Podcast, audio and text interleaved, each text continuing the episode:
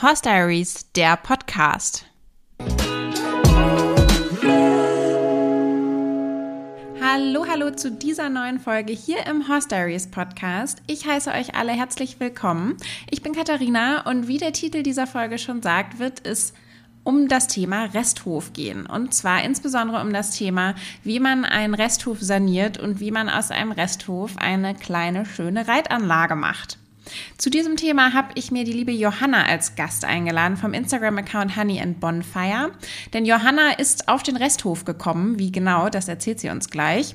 Und hat tatsächlich daraus ein kleines Pferdeparadies gezaubert. Das hat sie aber nicht alleine geschafft, sondern zusammen mit ihrem Mann Kenneth.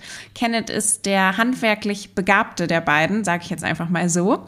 Und hat auch sehr, sehr viel Arbeit in diesen Hof gesteckt. Deswegen ist er netterweise mit dazugekommen zum Interview.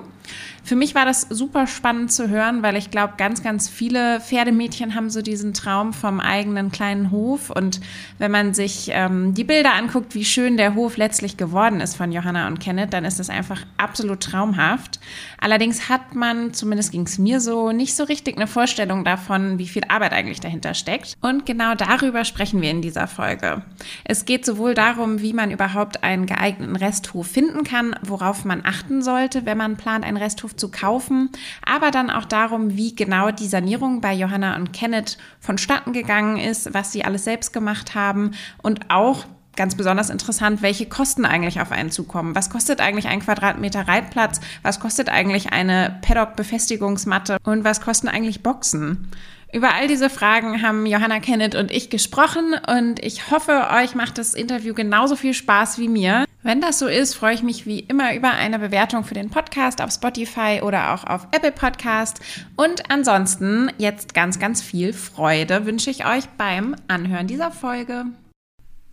Hallo und herzlich willkommen hier im Podcast. Hi Johanna, hi Kenneth, schön, dass ihr heute da seid. Hallo, schön, hi. dass wir da sein dürfen. Wir starten mal mit einer kleinen Vorstellung von euch, würde ich sagen. Johanna, magst du mal anfangen? Wer bist du? Woher kommst du? Was machst du so? Das kann ich auf jeden Fall gerne machen. Also, ähm, genau, Johanna ist mein Name. Ich bin 28 Jahre alt und ähm, ja, komme ursprünglich aus Lüneburg und bin dann ähm, ja irgendwann berufsbedingt eigentlich nach Berlin gezogen. Und dort haben Kenneth und ich uns auch angefangen, äh, kennengelernt. Dort haben Kenneth und ich uns auch kennengelernt und damit hat im Grunde genommen so, ja, alles, was wir jetzt machen, äh, angefangen. Denn ähm, dort hat sich dann für mich die, ja, die Möglichkeit ergeben, ähm, einen Resthof zu übernehmen. Da kommen wir ja aber gleich noch zu. Das ist ja unser heutiges Thema. Und genau. ähm, ja, da, genau, da haben wir uns kennengelernt und sind dann tatsächlich ziemlich schnell auch aus Berlin, also aus der Großstadt mitten aufs Land gezogen, nach Niedersachsen, wo wir jetzt eben wohnen.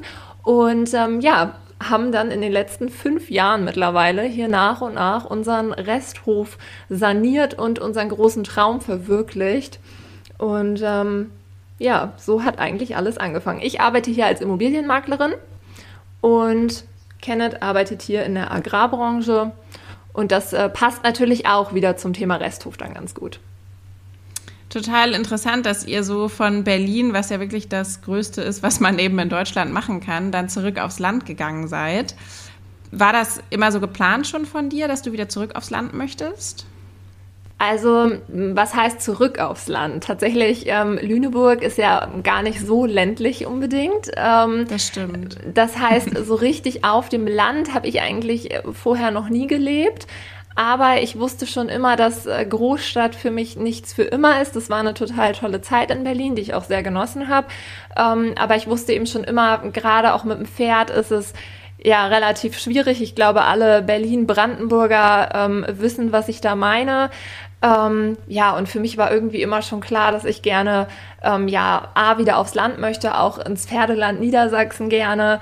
Ähm, ja, und dann eben irgendwie auch, ja, so den Traum vom Resthof, der war schon, der schlummerte schon immer irgendwie in mir drin, nur ich hätte halt einfach niemals damit gerechnet, dass es äh, in dem Moment ähm, klappt und auch so früh und ja, das war wirklich einfach eigentlich ein großer Zufall.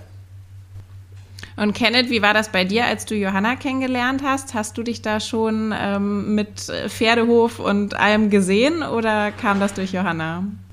Na, dadurch, dass meine Mutter ja schon immer mit Pferden äh, zu tun hatte, war ich also quasi schon vorgeimpft. Ähm, mein Plan war damals eigentlich ein anderer, dass ich meinen äh, Landwirtschaftsmeister mache und dann einen Hof in Brandenburg irgendwann übernehmen kann, beziehungsweise dann äh, das Studium mache. Ja, also der Gedanke Hof, Land war eigentlich schon immer da. Ja. Insofern hat das ja dann direkt gut gepasst. Genau. Und wie, wie kam dann die Gelegenheit von eurem Hof? Du hast schon gesagt, es ging schneller als gedacht. Genau, also das war im Grunde genommen so. Ähm, der Hof, auf dem wir jetzt leben, ist tatsächlich das Elternhaus von meinem Vater. Das heißt, ähm, es ist der Hof von meinen Großeltern. Und ähm, ja, wie es eben immer so ist, irgendwann ähm, ja, ist meine Großmutter hier alleine gewesen und es war, so ein Hof ist dann irgendwann einfach zu groß und zu viel, um das alleine noch alles zu bewerkstelligen. Und dann ja, hat mein Vater mich eines Abends angerufen. Ähm, und mir von seiner Idee berichtet, wie es denn wäre, wenn ja Kenneth und ich äh, diesen Resthof übernehmen würden. Ähm, also ja, ob wir uns das vorstellen könnten.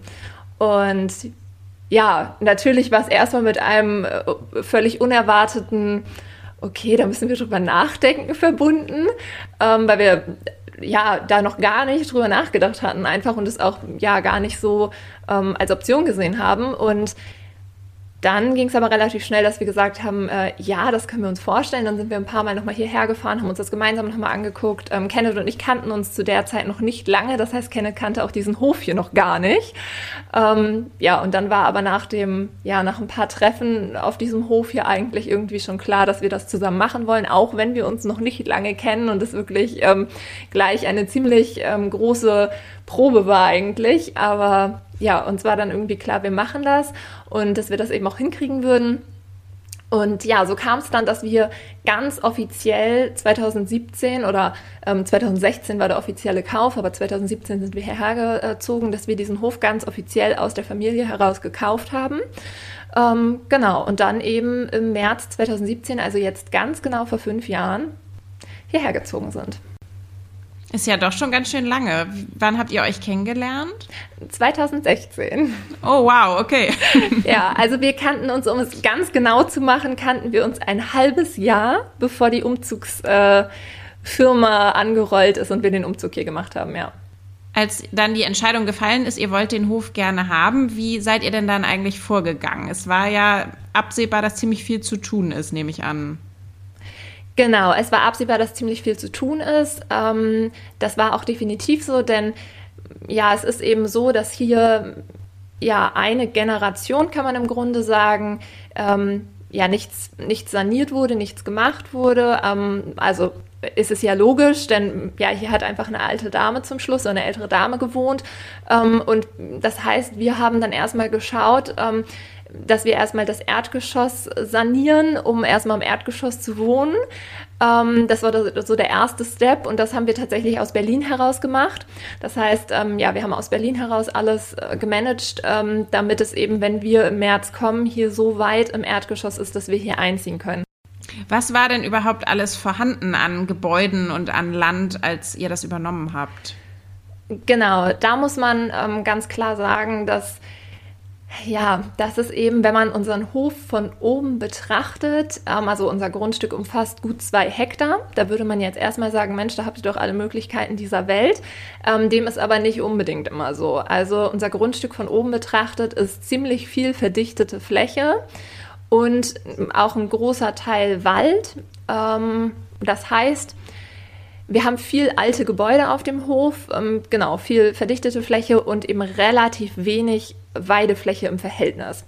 Ähm, und die ist auch nicht, und die ist auch eher so zwischen den Gebäuden. Also das heißt, man, man hatte hier schon ähm, ja ziemlich viel Gegebenheiten, die man so wie sie sind eben für alle weiteren Planungen berücksichtigen musste. Weil ihr auch das Wohnhaus und die Stallung so erhalten wolltet am gleichen Ort, sage ich mal. Oder war das auch eine Option, das abzureißen und neu anzuordnen? Ja, da kommen wir jetzt nämlich zum nächsten ganz interessanten Thema. Ähm, wir wohnen hier im Außenbereich. Das bedeutet, Gebäudeteile abreißen und irgendwo anders neu hinsetzen, gibt es nicht. Also das ist einfach ähm, keine Option, denn äh, dafür würden wir die Genehmigung hier nicht bekommen. Heißt also, wir haben oder wir sind gezwungen im Grunde genommen, alle Gebäudeteile oder alle Gebäude, so wie sie sind, ähm, zu sanieren oder an dem gleichen ähm, Ort, wenn man sie abreißen würde, Wand für Wand wieder aufzubauen. Das ist aber keine Option. Das heißt, im Grunde genommen geht's, also geht eigentlich nur eine Sanierung. Und äh, ja, deshalb war auch relativ klar, ähm, wir haben uns die Gebäude, die wir auf dem Hof hatten, angeguckt und haben gesagt, okay, welches Gebäude ähm, könnte als ehestes ein Stallgebäude werden? Und da kam einfach nur dieses Gebäude für in Frage. Das äh, war ursprünglich in den 80er Jahren mal ein Aalstall, das muss man auch mal dazu sagen. Also da wurden Fische gezüchtet. Ähm, und dann wurde es als Motorradclubraum vermietet. Und dann, ja, so haben wir es auch übernommen tatsächlich noch mit dieser bestehenden Vermietung. Und als die dann ähm, rausgegangen sind, haben wir dann eben angefangen mit den Umbaumaßnahmen als Pferdestall. Das war einfach das einzige Gebäude, was dafür von den Maßen her alleine in Frage kam. Kannst du noch mal was dazu sagen, wie, also wenn man jetzt so einen Hof nicht aus der Familie übernimmt, sondern wenn man sowas jetzt kaufen möchte, wo erfährt man überhaupt, was man machen darf, was man raufbauen darf, dass es eben, also dass es Außenbereich ist, das kann man ja im Bebauungsplan, denke ich mal, erfahren, aber was da genau genehmigungsfähig ist, wie kann man sich da informieren? Da muss man tatsächlich bei der Gemeinde bzw. beim Landkreis anfragen. Und dann muss für alles, was man machen möchte, eben ja eine Bauvoranfrage gestellt werden, beziehungsweise ist das ähm, ja auch recht individuell und ähm, man muss sich im Endeffekt für alles Genehmigungen einholen. Und das ist eben so ein recht langwieriger Prozess. Also ähm, wir hatten den, den großen Vorteil, dass, ähm, dass es hier eben eine ehemalige Landwirtschaft ist. Das heißt, ähm, hier waren, ja, hier wurden immer Tiere gehalten. Deswegen hat man das auch trotz der ähm, Außenbereichs oder trotz der Tatsache, dass dieser Hof im Außenbereich liegt, ähm, wurde uns zum Beispiel der Reitplatz genehmigt. Ähm, oder ja, man muss ja auch gucken, was man, wie man seinen Mist lagert. Da gibt es ja auch ganz viele Anforderungen dran. Und das sind alles viele Punkte, die berücksichtigt werden sollten. Ähm, was ist mit dem, auch mit dem Thema Altlasten bei älteren Höfen? Ähm, das ist eben auch ein wichtiges Thema. Und so gibt es sehr, sehr viel, worauf man auf jeden Fall achten sollte. Also alleine Genehmigung für die Pferdehaltung ähm, also dass wir in diesem Stall, in diesem Gebäude, dass wir dieses Gebäude als Pferdestall betreiben dürfen und dort Pferde halten dürfen. Ähm, nur die Genehmigung an sich kostet eine vierstellige Summe. Und dass man so eine Genehmigung überhaupt bekommt, sollte man dann ja schon klären, eigentlich bevor man sich für ein Objekt entscheidet. Sonst steht man ja ziemlich blöd da. Absolut, das ist richtig. Ähm, auf den meisten ehemaligen landwirtschaftlichen Betrieben, also sprich Resthöfen, Resthofstellen, sollte das im ersten ähm, kein Problem sein, ähm, eine Tierhaltung zu genehmigen, weil das eben dem ursprünglichen Zweck ähm, dieses Hofes oder eines Hofes ja sehr nahe kommt. Von daher ja, ist das eigentlich in der Regel kein Problem. Das ist halt einfach ein Prozess und es kostet eben auch nochmal Geld, was man berücksichtigen sollte. Ähm, und Zeit. Und ja, ähm, Nerven. Nerven. Kennets Einwand, Nerven. Ja, zu den Nerven kommen wir ganz am Ende nochmal im Fazit. Darauf ja. bin ich auch schon total gespannt. Du arbeitest ja passenderweise auch als Immobilienmaklerin. Wenn man jetzt vom Makler so ein Objekt erwirbt, sind dann da gewisse Sachen auch, die der Makler schon vorher an Informationen einholt? Macht ihr das? Ja, wir gucken natürlich immer, ähm, wir, wir, versuchen so viel Informationen einzuholen, wie wir können. Ähm, aber für zukünftige Zwecke des Käufers können wir natürlich keine Informationen einholen, denn das kann wirklich dann nur der Käufer. Ähm, trotzdem schauen wir natürlich, dass es für die bestehenden Gebäude Baugenehmigungen gibt, ähm, dass wir, wir ja gucken, ob es eben ähm, Altlasten gibt, beziehungsweise ähm, ja, ob, ob irgendwelche Grundbucheintragungen vorliegen, die geklärt werden müssen. Ähm, das ist ja auch bei älteren Höfen oft nochmal der Fall. Ähm, das, das machen wir schon alles, ähm, ja, nur wirklich für, für die weiteren Zwecke des Käufers, die ja einfach super unterschiedlich sind. Ähm, da können wir einfach vorher nichts einholen und bei der aktuellen Marktlage ist eben oft auch das Problem, dass die Käufer in der Regel dafür dann wenig Zeit haben. Also das, das muss man einfach ganz klar so sagen. Der Markt ist aktuell ja sehr umkämpft, gerade was Resthöfe angeht. Ich glaube, ich ähm, bekomme fast jeden Tag einen Anruf, ähm, Mensch, wir suchen einen Resthof, haben Sie gerade was Passendes, können Sie uns in Ihre Kartei mit aufnehmen? Ähm, das ist schon, schon ja, gerade Landleben, Alleinlage, ähm, kleiner Resthof, das ist schon sehr, sehr viel nachgefragt. Das muss man einfach so sagen. Und ähm, demnach ist eben auch der Markt um diese Objekte sehr stark umkämpft. Oder der Markt ist ja allgemein momentan sehr stark umkämpft. Ja. ja. ich glaube auch, das gilt gerade für viele Immobilien. Also ich kann das hier aus Hamburg auch nur bestätigen.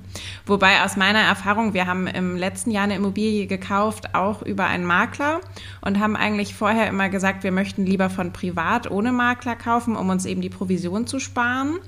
Ich muss aber sagen, für uns hat sich das im Nachhinein total rentiert, dass man einfach einen professionellen Ansprechpartner hat und dass man auch sich bei den Informationen, die man bekommt, einigermaßen sicher sein kann, dass die auch so, so sind, wie sie sind.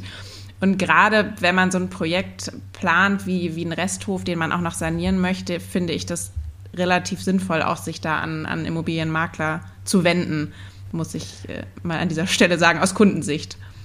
Ja, das äh, ist auch das, was wir ähm, an Feedback immer bekommen, was uns natürlich auch sehr freut. Ähm, das ist einfach so und gerade auch was, was ähm, ja was die Substanz der Gebäude angeht. Ich meine, wir sind keine ähm, Bausachverständigen, das sagen wir auch immer direkt dazu, aber wir können natürlich oder haben natürlich schon vielleicht noch mal ein anderes Auge ähm, und, und wissen bei den Häusern in der Regel, wo wir als erstes hingucken oder worauf wir achten müssen. Ähm, genau. Und das ist natürlich auch immer nicht zu vernachlässigen. Nichtsdestotrotz, bei, gerade bei älteren Gebäuden, ähm, ja, bin ich auch immer dafür, dass sich die Käufer nochmal äh, das Ganze mit einem Sachverständigen angucken, ähm, einfach auch um ihre Kosten planen zu können. Das ist so immens wichtig und ähm, das wäre einfach schade, wenn so ein Traum nachher irgendwo zu einem Albtraum wird. Das stimmt, absolut. Gerade wenn, wenn es ein Projekt ist, wo man eben auch potenziell sehr, sehr viel Geld reinstecken muss. Kommen wir mal zurück zu, zu eurem Hof. Ihr standet dann also da vor dem Resthof in dem Zustand, in dem er war und ähm, wusstet dann ungefähr, wo ihr den Stall machen könnt, weil es, so wie du erzählt hast, gar nicht so viele Optionen gab. Wie habt ihr dann weitergemacht? Wie genau habt ihr das alles geplant? Wie seid ihr da vorgegangen? Das stelle ich mir echt ähm, ja, sehr anspruchsvoll vor, so ein Projekt realistisch durchzuplanen. Ja, das war auch äh, sehr anspruchsvoll. Und ähm, ja, witzig war im Grunde genommen, dass mein, mein allererster Plan, um das passt nämlich einfach ganz gut dazu, noch ein ganz anderer war. Als ich Kenneth den Resthof hier damals gezeigt habe, äh, habe ich mir natürlich schon, also habe ich natürlich als allererstes, jedes Pferdemädchen wird das jetzt verstehen, ähm, den Fleck auf diesem, ähm, auf diesem Hof gesehen, wo mein Pferd aus dem Fenster guckt. Also mir war natürlich, das war das allererste, ich wusste genau, wo mein Pferd stehen soll. Ähm, ja, und von diesem, äh, von dieser Idee musste Kenneth mich dann wahnsinnig schnell abbringen. Ich hatte mir nämlich überlegt, dass es ja toll wäre, wenn der Pferdestall ans Wohnhaus angrenzt. Und äh, da gab es auch tatsächlich einen alten ja, ich glaube, es war mal ein alter Kuh- oder Schweinestall. Bullenstall. Äh, Bullenstall, genau, ein alter Bullenstall, der direkt von der Diele aus zu begehen war, was für mich natürlich ähm, ein unglaublicher Traum. Traum. war. Und ich dachte, genau das ist das, was ich will. Ähm, ja, bis äh, Kenneth mich dann darauf hingewiesen hat, dass Bernie da doch vielleicht durchs Dach gucken könnte. dass dieser Stall also absolut überhaupt nicht geeignet dafür ist und äh, ja, dass wir das mal durchmessen müssten. Ähm, ja, und dann habe ich auch recht schnell eingesehen, okay, das ist ein baufälliges altes Gebäude, da sollte man nicht unbedingt den Pferdestall drin planen, zu klein, zu eng. Ja, hatte mir das alles so in meiner Wendy-Welt ein bisschen anders gedacht ähm, und wurde dann recht schnell auf den Boden der Tatsachen zurückgeholt und musste einsehen, dass es nur den Stall, der ja doch ein bisschen weiter vom Haus, vom Wohnhaus entfernt ist, äh, gibt, äh, ja, als Möglichkeit, äh, dort die Pferde zu halten. Ja, du und hast, dann, ja. Du hast jetzt Bernie gerade schon mal erwähnt. Das ist eins deiner Pferde. Du hattest damals nur Bernie oder auch schon mehrere Pferde? Ganz genau. Also Bernie ähm, habe ich 2014 ähm, gekauft und Bernie ist auch tatsächlich mein äh, erstes eigenes Pferd. Ähm, ich hatte vorher, reite zwar auch schon seit seit ich zehn bin, glaube ich, genau. Ähm, aber hatte dann immer ja, auf Privatpferden Reitbeteiligungen und so weiter. Das war auch immer alles total toll, aber eben nie ein eigenes Pferd. Und 2014 nach meiner Ausbildung habe ich mir dann den Traum eben erfüllt und habe ihn eben auch dann direkt nach Brandenburg gestellt, weil ich ähm, ja dann 2014 eben auch damals nach Brandenburg oder Berlin-Brandenburg. Ich sage immer, ich sage immer Brandenburg, weil das Pferd in Brandenburg stand und ich in Berlin gewohnt habe, aber es, äh, an der Grenze sozusagen ähm, zu Brandenburg, genau. Und ähm, ja, genau. Und mit Bernie bin ich dann, sind wir dann auch umgezogen. Also Bernie war auch bis dato dann, ähm, bis 2017, das, das einzige Pferd in meinem Leben. Ähm, genau. Und dann sind wir sozusagen zu dritt umgezogen, ja. Alles klar. Jetzt habe ich dich unterbrochen bei der, bei der Stallplanung. Da waren wir ja eigentlich.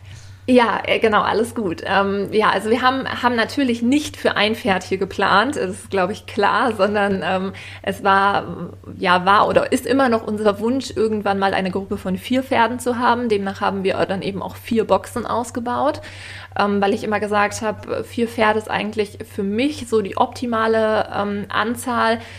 Ähm, ja, mehr würde, mehr steht überhaupt nicht zur Debatte, das wäre hier komplett unrealistisch. Ähm, aktuell ist leider auch äh, mehr als drei Pferde unrealistisch, weil wir einfach noch nicht die genügenden Flächen, also das genügende Grünland dafür haben. Ich hoffe, dass sich das irgendwann ändert. Ähm, es gibt da Optionen, aber das ja, steht alles noch ein bisschen in den Sternen ähm, und ist sicherlich auch irgendwo eine Kostenfrage, weil Land ankaufen ähm, ja, ist aktuell natürlich auch nicht unbedingt günstig. Ähm, genau, und äh, demnach haben wir jetzt drei Pferde hier, haben aber diese vier Boxen ausgebaut, weil das immer mal ja so mein Wunsch ist. Ne? Dann kann man mit zwei Pferden losfahren und ist trotzdem kein Pferd alleine zu Hause. Und wie ist genau. die Entscheidung gefallen, dass ihr Boxen baut? Ein Offenstall wäre ja eigentlich auch eine Option. Genau, ein Offenstall ähm, ist ja auch gerade, ja, was heißt äh, im Trend? Das ist eine schöne Haltungsform, um Gottes Willen. Das ist wunderbar und ich kenne ganz viele ganz tolle Offenställe. Ähm, ich wusste aber von Anfang an, dass das für Bernie keine Option ist. Und ähm, das mag jetzt auch ein bisschen komisch klingen, aber ich habe diesen Hof hier irgendwie für mein Pferd gekauft, also auch für mein Pferd gekauft und äh, in dem Fall für Bernie eben. Und ähm, für Bernie ist das einfach nichts. Und ich weiß, es gibt jetzt ganz viele, die sagen, ja, ist klar, ein Pferd gewöhnt sich an alles, aber ähm, Bernie liebt seine Box, seinen Rückzugsort, der braucht seine Ruhe da. Und das, ähm, ja, wir, das weiß ich einfach und so ist der eben einfach und der ist ich würde sagen, er ist glücklich aktuell und ähm, er mag seine Box. Die Pferde gehen gerne in ihre Boxen rein, schlafen da gerne, gehen morgens gerne raus. Sie sind ja wirklich von früh bis spät draußen. Aber für mich ist der, dieser nächtliche Rückzugsort nichts Negatives und ähm, für mich ist das auch kein Einsperren und ich glaube auch nicht, dass Bernie das in irgendeiner Form so sieht. Also meines Wissens gibt es sogar aktuelle Studien, dass Pferde, die nachts in der Box stehen, ein geringeres Stresslevel haben als Pferde, die permanent in Herdenhaltung stehen. Ich stelle es mir nur einfach sehr viel aufwendiger vor, die Boxenhaltung zu realisieren. Definitiv, das ist aufwendiger und es ist auch kostspieliger, ohne Frage. Ähm, wir haben uns ja auch ganz bewusst für ja, Röver und Rupp im Stall entschieden. Ähm, ja, weil wir eben gesagt haben, wir machen es einmal und wir wollen es dann eben direkt äh, richtig reell haben und vernünftig haben ähm, und natürlich auch schön haben ähm, weil es eben für immer sein soll und nichts Provisorisches oder ähnliches sein soll. Und ja, kurzum gesagt, wir hatten die Möglichkeit, es mit Röver und Rüb zu machen. Also haben wir es gemacht. Ähm, ja, haben uns ja auch nicht unbedingt für das günstigste Boxenmodell entschieden. Ähm, ja, von daher ist es natürlich schon eine Investition, aber ja, wir sind froh, dass wir es so gemacht haben und ähm, ja, kennen auch einige tatsächlich, die sich auch Boxen ausgebaut haben, aber mit ähm, ja günstigeren oder anderen Anbietern und wir mussten schon das ein oder andere Mal schmunzeln, wenn uns da erzählt wurde, dass die Boxenwände eingetreten sind, wo wir dann gesagt haben, ja, okay, ihr habt halt die Hälfte bezahlt von dem, was wir bezahlt haben. Bei uns würde sowas aber, glaube ich, auch im Leben nicht passieren. Ähm, ja, für mich ist das halt irgendwo auch eine Sicherheitsfrage. Wenn wir schon beim Thema Kosten sind, habt ihr das vorher genau kalkuliert, was der Stallumbau kostet und auch schon das Thema Reitplatz und all diese Dinge mit einkalkuliert? Ja, also als wir hier angefangen haben, wir sind ja wie gesagt 2017 ähm, hierher gezogen und 2019, also zwei Jahre später, haben wir die Pferde hierher geholt. Oder die haben eben, also Bernie hat zwei Jahre in einem Pensionsstall eben hier noch gestanden vor Ort. Ähm, und in der Zeit haben wir dann hier alles realisiert. Das heißt, in der Zeit haben wir uns von Firmen Angebote eingeholt, haben geplant, haben gerechnet, ähm, was wollen wir machen, was können wir machen, ähm, welche Optionen haben wir. Und klar, das, das muss man alles vorher genau durchrechnen und kalkulieren. Das ist unglaublich wichtig. Und trotzdem, egal wie gut man kalkuliert, kommen immer noch so viele Kosten dann auf einen zu, mit denen man nicht gerechnet hat, weil man sie vorher nicht einkalkulieren konnte. Ähm, jeder, der vielleicht schon mal ein altes Haus renoviert, saniert hat, weiß, und es ist beim Stall nichts anderes, ähm, was einem da entgegenkommt oder, oder ja zum Vorschein kommt, das weiß man vorher einfach nicht. Was waren denn eure Arbeits- Schritte bei, beim Stallumbau. Da kommt wahrscheinlich jetzt Kenneth äh, gleich mal ins Spiel, der ja heute als technischer Sachverständiger quasi hier am Start ist. Wie baut man einen Stall um? ja, also wir hatten ja das Glück, wir hatten diesen Motorradclub da noch drin. Die haben äh, sehr viel Geld und Zeit da rein investiert, das ähm, Gebäude auszubauen. Die haben Parkettboden verlegt. Ähm, die haben eine, einen Tresen gebaut, die haben eine Wand eingezogen. Also das war schon vernünftig. Ähm, und ich habe das alles rausgerissen. okay, die waren da auch wirklich, also die haben da nicht nur Motorräder untergestellt, sondern das war wirklich so, man konnte sich da drin aufhalten, wie ein Wohnraum. Ja, die quasi. hat richtig beheizter Clubraum mit, mit Wasseranschluss, Strom, äh, eine Gaskanone stand da, die haben da Partys drin gefeiert, getanzt.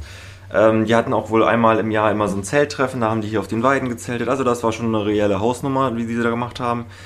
Ähm, und das tat mir auch ein bisschen leid, dass wir das im Endeffekt alles so ja, stumpf rausgerissen haben. Das hört sich immer so ein bisschen wild an, war aber so.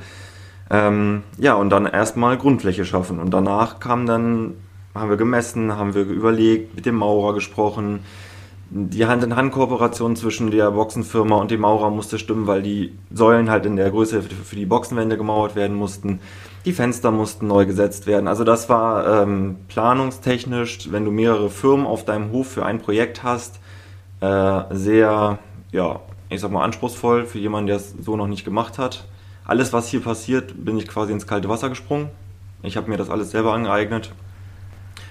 Aber im Endeffekt hat es funktioniert und es war es ist, ist schön, wenn es funktioniert.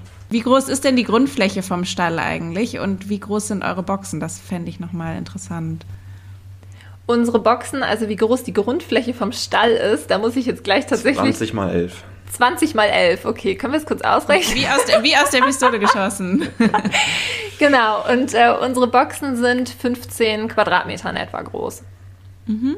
Genau. Das heißt, ähm, aufgrund der Maße des Stallgebäudes sind auch unsere Boxen im Grunde genommen äh, Sonderanfertigungen, mhm. ähm, weil die eben von den Maßen her genau ja, in einen Bereich des Stalls reinpassen mussten, damit es optisch auch alles einigermaßen ähm, ja, ordentlich aussieht. Und ihr habt, hattet dann Firmen zur Hilfe da, aber ihr habt ja auch selber geackert, oder? Also ich habe in deinen Story-Highlights auf deinem Instagram-Account, ähm, sieht man da schon Kenneth mit irgendwelchen Platten und hin und her laufen und das haben, also die Maurer haben ja nicht alles gemacht, ne? Nein, du musst sehr viel selber machen, du musst den Leuten auch zur Hand gehen, du musst dir auch ähm, Zeit dafür nehmen, außer du hast halt so unendlich viel Geld zur Verfügung, dass du es einfach machen kannst, dann ist es natürlich nicht äh, zwingend notwendig. Aber ähm, es ist halt, der Kostenfaktor ist immer die Arbeitskraft, die du bezahlen musst. Wenn du fünf Maurer im Stall hast, dann ist nicht der Stein das teure, sondern die Zeit, die sie brauchen. Du musst den Leuten viel vorarbeiten, zur Hand gehen, aufräumen, alles, was du halt machen kannst. So, und das äh, spart sehr viel Zeit und Geld am Ende. Ich habe keine Firma äh, für einen Abriss bezahlt oder so. Das ist, wäre utopisch gewesen. Habt ihr denn in der Zeit beide ganz normal Vollzeit gearbeitet oder habt ihr euch da irgendwie eine Auszeit genommen, um den Stall machen zu können? Nein, also ich sag mal so, äh, hätten wir nicht Vollzeit gearbeitet, äh, hätten wir uns das auch alles gar nicht leisten können. Also ähm, es, ist, es ist ja auch so, dass man natürlich für so ein Projekt äh, irgendwo Geld aufnehmen muss. Das ist einfach so und das möchte auch abbezahlt werden. Und ähm, wie gesagt, also ich weiß ja, dass ganz, ganz viele äh, interessiert, was jetzt so eine Röver- und Ruppbox wohl kostet. Ähm, ja. Und natürlich habe ich mir das nochmal rausgesucht, ähm, weil das natürlich was ist. Prinzipiell finde ich es immer sehr, sehr schwierig, über Kosten zu sprechen, weil sie unfassbar individuell sind. Es kommt auf tausend Dinge drauf an. Mhm. Genauso wie die Frage, was kostet es monatlich, ein Pferd bei sich zu Hause zu halten. Das äh, muss bei jedem unterschiedlich sein und es ist auch bei jedem unterschiedlich, weil jeder hat andere Voraussetzungen und Bedingungen und ähm, es ist unfassbar individuell einfach. Ähm, was ich aber sagen kann, ist, dass eine Röver- und Ruhrbox, das heißt, unser Modell, das ist ja das Modell Bremen mit den geschwungenen Fronten, ähm, mit noch einer extra schönen Querbohle oben drin, mit dem Drehtrog, ähm, mit zwei Seitenwänden jetzt mal gerechnet, ähm, da sind wir bei 4200 Euro. Damals. Damals, das sind heute garantiert ganz andere Preise. Äh, mhm. Damals, das muss man dazu sagen. Wir hatten uns kürzlich ein Angebot einholen lassen, weil wir gerne einen zweiten Putzplatz haben wollen. Mhm. Ähm, und natürlich gerne dann auch in dem gleichen Stil. Ähm, also auch von Röver und Rüb. Und ähm, ja, das haben wir dann mal ganz schnell auf Eis gelegt, äh, als wir das Angebot vorliegen hatten und gesehen haben, wie die Preise explodiert sind. Also das wird äh, jetzt nicht mehr 4200 Euro kosten, sondern wahrscheinlich um einiges mehr. Aber ja, das einfach nur mal, dass man einen groben Anhaltspunkt hat. Ja, die Holzpreise sind ja auch sehr, sehr stark gestiegen. Was habt ihr denn noch im Stall außer der Boxen? Habt ihr einen Putzplatz in der Stallgasse? Genau, wir haben, ähm, wir haben ja im Grunde genommen, wenn man in den Stall reinkommt, ist auf der linken Seite ja die Sattelkammer. Also es spielt sich eigentlich ja alles, wenn man reinkommt, auf der linken Seite ab. Das heißt, wir haben erstmal ähm, die Sattelkammer, die haben wir übrigens komplett selber gebaut. Ich. Also wir, schön wie ich wir sage, oder? Die haben wir selber gebaut. Also nein, die hat tatsächlich ähm, Kenneth mit einem Freund zusammen komplett selber gebaut. Das ist ähm, eine Trockenbaukonstruktion und ähm, daneben haben wir dann den Waschplatz, der ja Waschplatz, Putzplatz und mit dem Solarium drüber im Grunde genommen alles in einem ist. Ähm, und dahinter kommen dann die vier Boxen. Genau, das ist also so die, die, die Seite, wo sich alles abspielt. Auf der gegenüberliegenden Seite haben wir aktuell ja leider noch Heu ähm, eingelagert, weil wir eben bis dato noch kein anderes Gebäude auf dem Hof hatten, was dafür geeignet ist. Ähm, ja, das haben wir jetzt aber auch geändert. Wir haben jetzt einen richtig schönen ähm, Unterstand, der jetzt auch noch äh, Türelemente bekommt, wo dann ähm, ja, wo dann im Grunde genommen unser ganzer Heuvorrat eingelagert werden kann, sodass wir das, äh, diese Staubbelastung aus dem Stall raus haben. Und die Gesamtkosten für die Stallsanierung, würdest du sagen, sind sehr individuell, je nach den, nach den Gegebenheiten? Total. Ähm, es kommt auf so viel drauf an, was ist mit dem Dach, was ist mit der Fassade, mit dem Mauerwerk, was ist mit dem Boden, ähm, was macht man, was hat man überhaupt für einen Stall. Ähm, das ist so unterschiedlich. Also das kann man wirklich ganz, ganz schwer sagen. Ähm, wir haben ja auch noch das große Tor vorne reinbauen lassen von Rüver und Rüb, damit das eben einheitlich ist ähm, weil da auch ein zu kleines, also ein zu niedriges Tor drin war.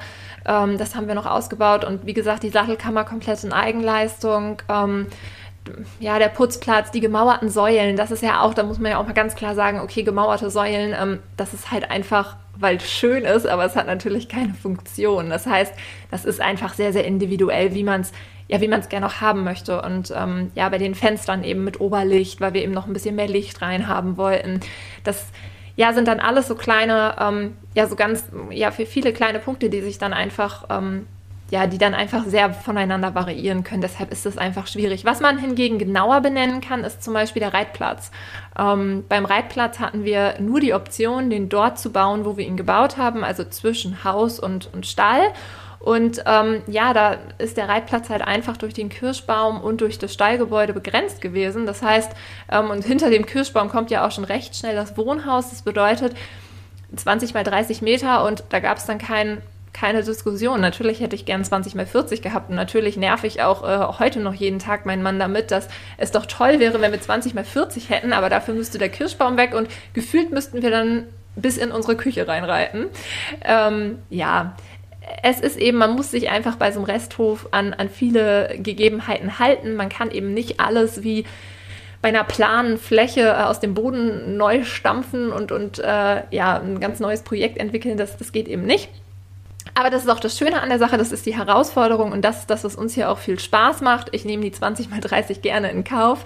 Ähm, genau, von daher, ja, da, also was den Reitplatz angeht, ähm, da haben wir uns ja, das ist ja auch immer eine Frage, die ich tatsächlich bei Instagram ganz, ganz oft gestellt bekomme. Was hast du für einen Reitplatz? Ähm, was kannst du empfehlen? Ist der gut? Ist der nicht so gut? Ähm, wir haben uns für eine Variante entschieden ähm, von der Firma Der Grüne Sand.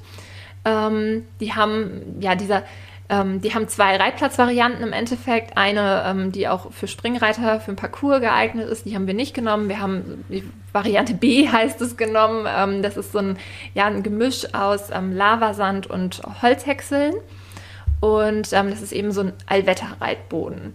Und der funktioniert für uns so wirklich sehr gut. Ähm, klar, wo es jetzt diese Regenmassen mit dem Sturm im Februar gab, war der auch bei uns komplett abgesoffen. Ähm, und wir haben im Grunde genommen so einen Stall, äh, so einen See vorm Stall gehabt. Ähm, aber in der Regel funktioniert das wirklich super. Auch wenn es mal ein bisschen friert, ähm, können wir da immer gut drauf reiten. Und ja, das ist wirklich, ist wirklich ein toller Boden, das kann man nicht anders sagen. Und für den haben wir so, wie er steht und liegt, ähm, gut 11.000 Euro bezahlt das ist so eine Hausnummer, die kann man halt einfach nennen. 600 Quadratmeter ähm, neu erschaffen und äh, genau, Kostenpunkt 11.000 Euro. Man muss aber auch dazu sagen, dass wir die Vorarbeiten selber gemacht haben. Das heißt, ähm, die, die, die plane Fläche geschaffen. Da standen auch Gebäude drauf, die wir abreißen mussten. Da waren Güllegruben drunter, die wir schließen mussten. Ähm, das haben wir alles selber gemacht und das würde natürlich sonst auch nochmal on top kommen. 11.000 Euro klingt jetzt erstmal relativ fair dafür, dass man da jeden Tag reiten kann. Das hängt wahrscheinlich auch dann wiederum mit der Größe zusammen, oder? Das ist dann, also 20 mal 60 wäre dann ja wahrscheinlich auch deutlich teurer geworden. Richtig, 20 mal 60 wäre dann im Endeffekt das Doppelte, genau, wahrscheinlich. Oder äh, denke ich mal, ja. Zahlt man das pro, pro Quadratmeter sozusagen? Genau, genau. Man ah, zahlt okay. pro Quadratmeter und auf diese ähm, 600 Quadratmeter gerechnet waren das dann 11.000 und und ein paar zerquetschte, ja. Kommen wir nochmal zu den Paddocks. Die gibt es ja auch noch. Und die braucht man ja dann auch zwingend, wenn man sich für Boxenhaltung entscheidet. Außer man, man macht ganzjährig Weide, aber das ist, glaube ich, auch schwierig. Wie seid ihr bei dem Paddockbau vorgegangen? Habt ihr da viel selbst gemacht und wie habt ihr euch da für den Boden und so entschieden? Ja, also wir haben den Paddock, da stand ja vorher ein Güllebehälter drauf auf der Ecke. Ähm, den habe ich mit meinem Schwiegeronkel zusammen abgerissen. Ähm, da ist auch immer noch das Fundament drunter, weil da gehst du einfach nicht bei. Das ist einfach nicht machbar. Ähm, und dann mussten wir ja, weil wir sowieso den ganzen Platz einmal offen hatten, uns überlegen, was machen wir mit dem Wasser. Wir haben hier in der Ecke sehr, sehr stark lehmigen Boden als Unterschicht. Ähm, das heißt, Wasser kommt nicht weg so schnell. Und deswegen haben wir den ganzen Boden ähm, auf 45 cm ausgetauscht, haben eine Drainageschicht eingelegt, die besteht aus Rotstein-RC und haben darüber dann ähm, lehmfreien Sand und ähm, diese Paddock-Mattengitter gelegt. Die halten das Ganze stabil, die Pferde sacken nicht ein und das Wasser geht relativ schnell in den Boden über. Wenn der Boden natürlich satt ist, ist er satt. Dann kommt die Lehmschicht und dann ist Feierabend. Das ist halt der, das einzige Problem, was wir hier haben. Deswegen sieht unser Reitplatz auch manchmal so aus, wie er aussieht, aber das erübrigt sich recht schnell. Aber für die Paddocks klingt das schon sehr luxuriös. Also ich kenne viele Ställe, die haben gar keine befestigten Paddocks, sondern da ist es dann eben einfach ein Matschsand. Feld. Auch das ist eine Kostenfrage, weil also das Austauschen von dem Boden ist gar nicht das Problem. Da stellst du einen Bagger hin und dann kommen zwei LKWs und kippen das ab. Das ist nicht das, das Ding. Ähm, der Sand ist auch nicht so teuer. Das, was halt richtig teuer ist, sind diese Gitter, die du auslegst. Die, ja. ähm, die ziehen richtig ins Geld. Und das muss man sich überlegen, ob es das einem wert ist. Wie groß sind denn eure Paddocks? Und wie viele habt ihr überhaupt? Oder habt ihr nur eins? Äh, wir haben ja aktuell eins, was wir erweitert haben im Zuge, als wir gepflastert haben. Und das müsste jetzt 20, 25, knapp 30 mal, ja, 30 mal 11.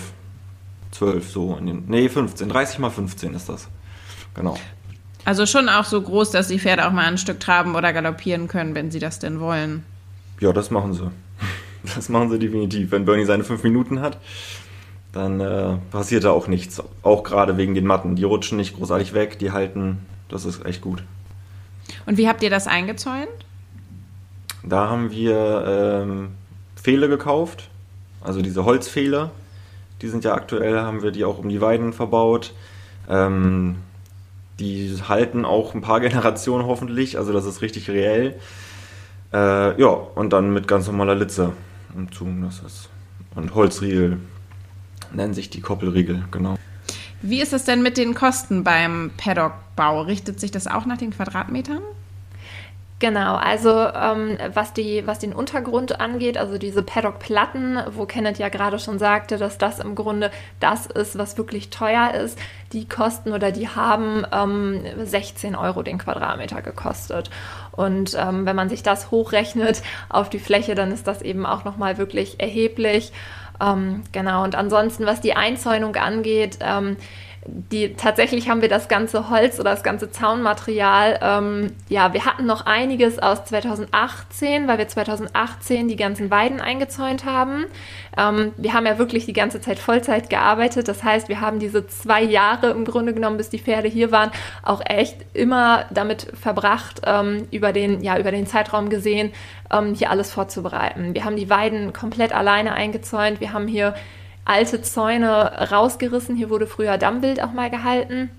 Das heißt, ähm, das Grundstück war zum Großteil mit so einem Dammwildzaun eingezäunt und das alles rauszureißen war auch wirklich ähm, wirklich viel Arbeit und dann eben alles neu einzuzäunen, neu anzulegen. Ähm, ja, das, äh, das hat ordentlich äh, Zeit, Geld und äh, körperliche Kraft von Kenneth gekostet. Ähm, genau, aber das, äh, genau, das haben wir und mit, den, mit dem ähm, Zaunmaterial haben wir eben auch den Paddock eingezäunt, weil wir das eben gerne alles einheitlich haben wollten, gerne alles in einem, ja, in einem Stil haben wollten. Genau, dass das optisch eben zusammenpasst. Wie nutzt ihr denn die, das Paddock und die Weiden? Macht ihr das saisonabhängig, dass ihr nur im Sommer auch die Weiden benutzt oder wie habt ihr das geregelt? Genau, also wir haben eben die Situation, das äh, hatte ich ja anfangs schon mal so ein bisschen angesprochen, dass wir leider relativ wenig Weidefläche im Vergleich zu verdichteter Fläche bei uns haben, ähm, was natürlich erstmal für die Pferdehaltung suboptimal ist. Aber für drei Pferde passt es gerade so noch, heißt aber auch, dass wir den Pferden keine ganzjährige Weide anbieten können und dass wir auch innerhalb der Weidesaison, also Frühjahr bis Herbst, ähm, nur bedingt oder ja nicht, nicht 24 Stunden Weide anbieten können. Das würde niemals bei uns funktionieren von den Flächen, ähm, die wir zur Verfügung haben. Heißt also, die Pferde gehen auch in der Weidesaison ähm, halbtags auf Weide, wahrscheinlich. Ähm, jetzt, wo wir drei haben. Mit zwei Pferden ging das immer. Deswegen äh, müssen wir uns jetzt mal, müssen wir uns jetzt für dieses Jahr mal überlegen, wie das mit drei Pferden, mit drei Großpferden dann eben klappt ähm, mit dem, ja, mit den beiden Möglichkeiten, die wir haben. Aber wir haben das logistisch ganz äh, schön jetzt, ähm, dass das Paddock zwischen den beiden Weiden ist. Das bedeutet, man kann zu beiden Seiten das Paddock öffnen und die Pferde können dann vom Paddock auf die Weide gehen und auch von der Weide wieder aufs Paddock. Ähm, das ist dann immer, immer ganz einfach, weil ich ja meine Mittagspause immer bei den äh, oder für, für die Pferde mittags immer nach Hause komme und, ähm, und für unseren Hund natürlich. Ähm, genau, und dann kann ich mittags einfach den Zaun aufmachen. Dann können sie auf die Weide gehen, genau. Wir hatten jetzt den Stall, den Reitplatz, Paddocks und Weiden. Haben wir damit alles, was, was ihr gemacht habt, sozusagen abgedeckt? Und das Wohnhaus natürlich? Oder was war sonst noch so drumherum zu tun? Also wir haben äh, uns letztes Jahr einen sehr, sehr, sehr großen Traum erfüllen können. Eigentlich das, was wir uns am sehnlichsten und am meisten immer gewünscht haben. Ähm, und zwar haben wir unseren Hof gepflastert. Also mhm. den, den Hofteil, sage ich mal, wir haben nicht unseren ganzen Hof gepflastert, dann wären wir jetzt, glaube ich, bankrott. Ähm, aber wir haben den Teil des Hofes gepflastert, ähm, der eben so die ganze Wirtschaft mit den Pferden betrifft. Das heißt, ähm, der Teil, der eben Stall mit Weide ähm, und dem Reitplatz verbindet, ähm, und wo wir eben auch mit dem Anhänger dann rauffahren und das ist wirklich super. Also der Bereich, ähm, ja, das hat wirklich viel gebracht, dass wir den, den komplett pflastern konnten. Das ist jetzt eine schöne ebene Fläche. Ähm, ja, das war vorher eben wirklich so eine Huckelpiste, was mit der Mistkarre oft ungünstig war, was ja für die Pferde auch eher suboptimal war. Und so ist das jetzt wirklich eine schöne Fläche. Es ist clean und, und alles, äh, ja, ist schön. Gefällt uns sehr. Das kann ich mir gut vorstellen. Wo lagert ihr denn den Mist? Habt ihr dafür eine Mistplatte angelegt oder sowas? Genau, da hatten wir ähm, tatsächlich Glück. Die Mistplatte gab es schon. Und ähm, ich habe dann mit dem Landkreis telefoniert, weil das Thema Mist, äh, Pferdemist einlagern ähm, ja auch immer so ein, so ein sehr heikles Thema ist und habe mich da nochmal abgesichert, dass diese Mistplatte für die Anzahl der Pferde, die wir haben, ähm, so ausreichend ist. Ähm, genau, von daher haben wir da, ja, genau, haben wir eine Mistplatte, wo wir den Mist lagern und der wird dann äh, in regelmäßigen Abständen eben von den Landwirten hier abgeholt und ja, auf deren Feldern dann eben verteilt. Würdet ihr denn sagen, dass ihr jetzt fertig seid? Also ich habe so ein bisschen schon rausgehört mit eigentlich, man könnte ja noch einen Putzplatz und es gibt noch so ein paar Ideen. Ist man jemals fertig? Nein. Ähm, also das ist, wenn du dich für den Resthof entscheidest, dann ist das ein Lebensprojekt. Beziehungsweise ist es immer im Ermessen der, derjenigen, die das Projekt angehen. Wenn du natürlich sagst, du bist mit dem zufrieden, was du jetzt erreicht hast und alles ist gut, dann ist es so. Aber ich glaube, wenn du sowas machst, willst du auch ähm, immer noch was besser machen, noch was schöner machen und hier eine Kleinigkeit und das nach und nach und das optimieren. Das zum Beispiel jetzt mit dem Unterstand und dem Heu, das, ähm, das Gebäude war zwar schon da und es war auch alles drauf, also Platten und ähm, Dach, aber halt nicht optimal. Es war halt ähm, nicht hundertprozentig und man hätte es nicht machen müssen, aber wir wollen es halt gut haben. So. Und das ähm, liegt immer im Ermessen derjenigen, die das hier sich vornehmen. Ja. Genau, also ähm, im Endeffekt kann man sagen, ähm, wenn wir jetzt, also wir haben im Grunde genommen jetzt alles, was wir brauchen. Ähm, und ja, jetzt gibt es eben so Dinge wie das Stalldach, was für uns ähm, noch als großes Projekt ansteht. Und ähm, ja, aus optischen Gründen sicherlich für mich auch irgendwann die Stallfassade, ähm, die mir eben noch ein Dorn im Auge ist, weil sie eben durch das Versetzen der Fenster und ähm, durch das Abtragen eines daran liegenden Gebäudes ähm, ja sehr in Mitleidenschaft gezogen ist. Nicht statisch gesehen, um Gottes Willen, sondern einfach optisch betrachtet. Ähm, deshalb würde ich mir ähm, ja das noch sehr, sehr, sehr wünschen, dass wir die Steilfassade noch angehen. Wichtiger ist aber zum Beispiel das Dach. Ähm, das ja, muss in den nächsten Jahren auf jeden Fall noch gemacht werden. Dann hätte ich natürlich auch gerne ein Dach mit Lichtplatten, also dass von oben noch ein bisschen mehr Tageslicht reinkommt. Aber das sind dann eben alles so Sachen, ähm, ja, es ist viel auch Instandhaltung, das darf man eben auch nicht vergessen. Also fertig ist man wirklich nie, ähm, auch wenn man sagt, man möchte, man ist jetzt mit dem Standard, den man hat, zufrieden. Ähm, was wir, glaube ich, eigentlich definitiv sagen können. Aber selbst dann fällt immer noch Instandhaltungsarbeit an. So stelle ich mir das auch vor, gerade bei so alten Gebäuden, dass man, wenn man einmal alles fertig gebaut hat, eigentlich schon wieder von vorne anfangen kann mit, mit den Erhaltungsarbeiten, so, ne? Genau, so, so ist es auch im Endeffekt. Ähm, das kann man wirklich so sehen, auch gerade, weil wir einfach noch viele alte Gebäude auf dem Hof haben, die wir noch gar nicht angefasst haben, ähm, die einfach noch so dastehen, wie sie sind, die auch gar keinen unbedingt tieferen Sinn erfüllen, gerade die einfach nur da sind, ähm, von uns vielleicht gar nicht genutzt werden, weil wir sie nicht brauchen, aber ja, ein Abriss eben auch wieder Geld kostet. Und wenn wir es einmal abreißen, dürfen wir an der Stelle nichts mehr neu bauen. Das heißt, ähm, ja, solange uns die Gebäude ähm, wirklich nicht massiv stören oder einsturzgefährdet sind oder ähnliches, ähm, bleiben sie erstmal dastehen, wie sie sind. Und auch das sind natürlich Projekte, die in den nächsten Jahren ähm, irgendwann eben auch noch auf uns zukommen werden. Irgendwann müssen wir uns mit diesen Gebäuden eben noch auseinandersetzen und beschäftigen.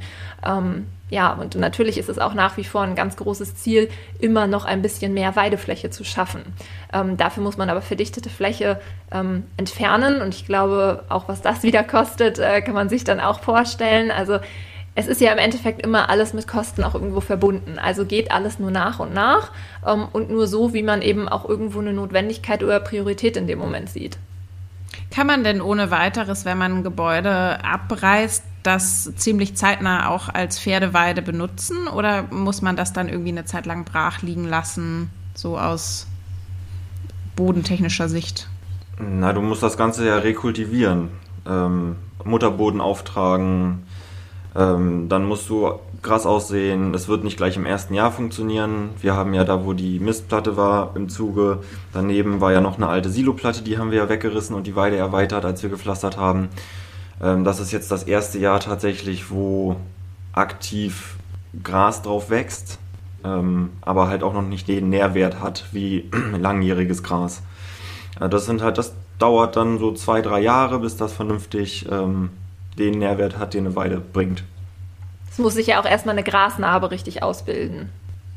Ja, ja das ist dann alles ja auch nicht mal so eben gemacht. Also ich muss sagen, nach allem, was ihr jetzt erzählt habt, ich bin total beeindruckt. Ich kannte ja schon von deinem Instagram-Account auch die Bilder und ich weiß, wie es aussieht. Es sieht wahnsinnig schön aus. Das alle, die äh, Johanna noch nicht folgen, sollten sich das auch dringend angucken auf ihrem Instagram-Account Honey and Bonfire. Es ist wirklich sehenswert, aber es ist schon auch, ja, beeindruckend zu hören, wie viel Arbeit dann dahinter steckt. Wenn jetzt unter den Podcast-Hörern einige sind, und da bin ich mir ganz sicher, dass das so ist, die sagen, oh Mann, das ist total mein Traum. Ich würde auch so gerne mir irgendwie einen Stall so zurechtbauen, wie ich das gerne hätte. Ich würde so gerne meine Pferde am Haus halten. Habt ihr da irgendwie so die ultimativen Tipps?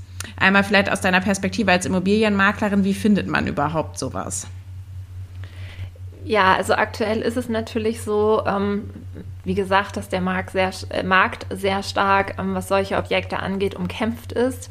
Ähm, das heißt, es ist nicht unbedingt einfach, sowas zu finden. Und oftmals sind solche Resthöfe dann auch mit sehr stark sanierungsbedürftigen ähm, Objekten, also Häusern, Gebäudeteilen, ähm, ja, behaftet. Das heißt, ähm, das ist eben schon, das ist schon eine Herausforderung, ähm, da das Passende zu finden.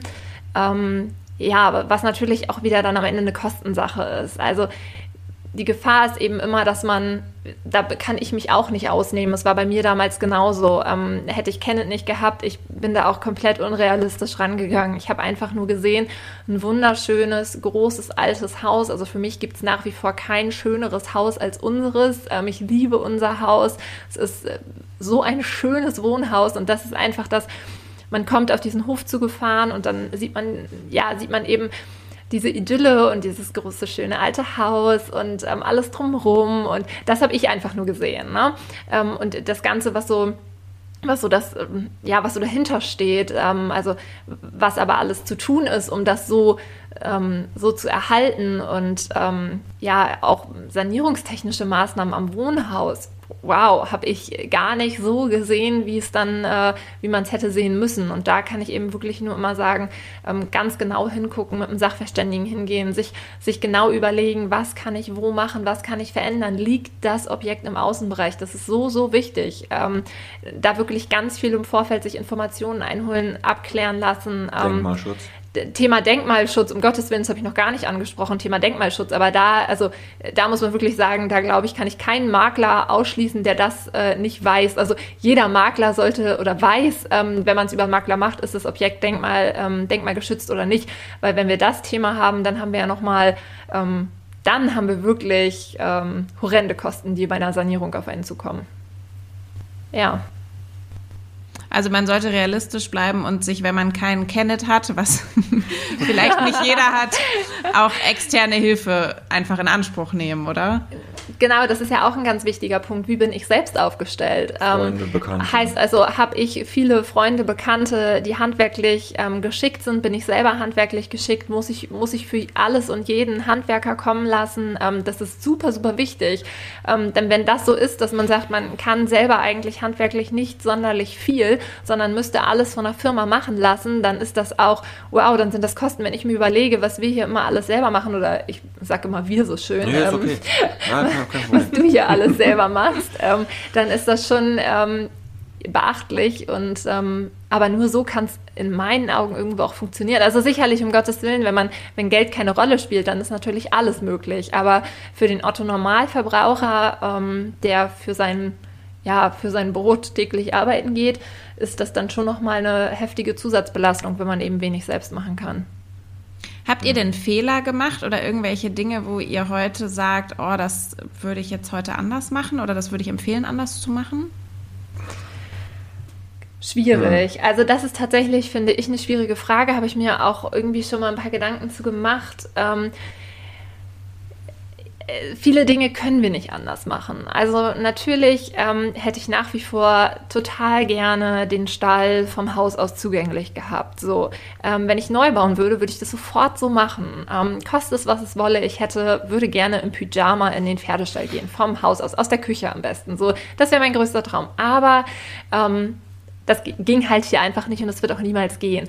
Äh, ist aber kein Fehler in dem Sinne von uns. Ähm, eine Sache, wo ich sage, dass mich das tatsächlich sehr stört, was im Großen und Ganzen wahrscheinlich eine Kleinigkeit ist, ähm, ist unser Waschplatz ähm, weil wir da tatsächlich ein, ähm, so ein Flüssiggummi gegossen haben und das hat tatsächlich nicht ganz so funktioniert, wie es hätte funktionieren sollen. Das heißt, das Wasser fließt nicht ab. Wir hatten aber auch in, im Stall vom, vom, vom Grundsatz her, da es mal ein Aalstall war, haben wir ein Gefälle zur Mitte hin was ja prinzipiell auch schon ungünstig ist. Das heißt, wir mussten ein, für den Waschplatz ein komplett neues Gefälle schaffen.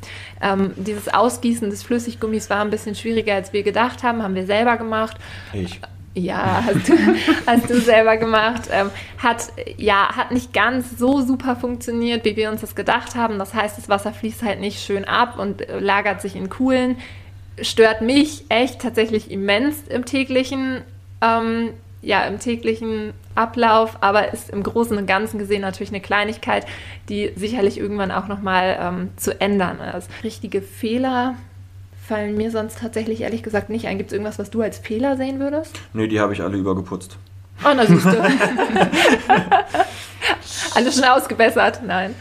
Ja, das hat man ja fast immer auch, wenn man, wenn man alleine, ich sag mal in Anführungsstrichen, nur ein Einfamilienhaus baut. Da hat, glaube ich, jeder äh, einen Punkt, wo er sagt, oh, das ist irgendwie schief gegangen und die Steckdosen, die sind aber schief und äh, die Rolladen sind nicht gut geworden oder Absolut, ohne Frage. Also ähm, ja, was, was ich vielleicht noch sagen würde, wäre tatsächlich der Fußboden in der Sattelkammer. Ähm, da haben wir ja Holz, ganz normalen Holzboden und natürlich, der sah am Anfang total toll aus. Jetzt in der Praxis ist der natürlich total abgenutzt und ja, der ist natürlich unbehandelt und demnach ja auch schnell dreckig, so, das ist eben so. Aber das sind so Sachen, ja, was wäre die Alternative gewesen? Man hätte da natürlich fließen können, aber auf eine Holzkonstruktion zu fließen.